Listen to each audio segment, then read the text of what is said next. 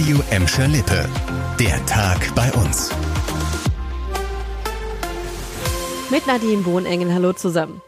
Auf unseren Autobahnen war heute einiges los. Wir starten mit dem schweren Verkehrsunfall auf der A52 zwischen Gelsenkirchen-Hassel und Scholven. Ein 63 Jahre alter Motorradfahrer ist nach dem Unfall gestorben. Laut Polizei sind ein Pkw und ein Motorrad zusammengestoßen.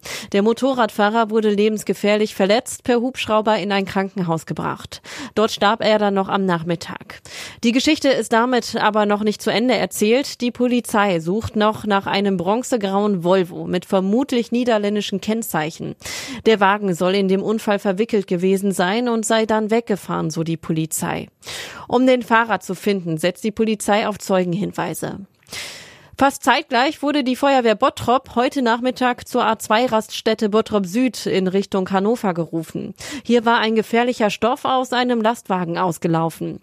Die Feuerwehr hat das aber stoppen können. Sie untersucht nun, um was für einen Stoff es genau geht. Für die Zeit des Einsatzes übernahmen weitere Kräfte der Feuerwehr Bottrop den Grundschutz für das Stadtgebiet.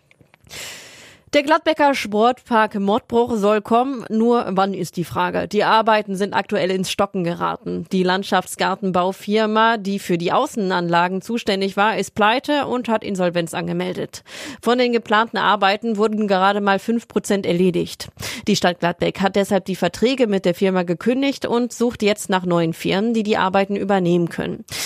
Dadurch wird es noch eine ganze Weile dauern, bis der Sportpark fertig ist. Ursprünglich war geplant, dass die Arbeiten zum Jahresende beendet sind. Im Sportpark Mordbruch soll auf einer Fläche von rund sieben Hektar unter anderem ein Kunstrasenplatz, eine Sportrasenfläche und ein Café entstehen.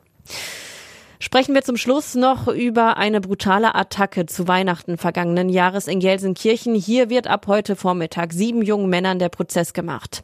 Die Anklage vor dem Essener Landgericht lautet versuchter Totschlag und gefährliche Körperverletzung. Die mutmaßlichen Täter sind zwischen 19 und 25 Jahren alt und kommen aus Norddeutschland.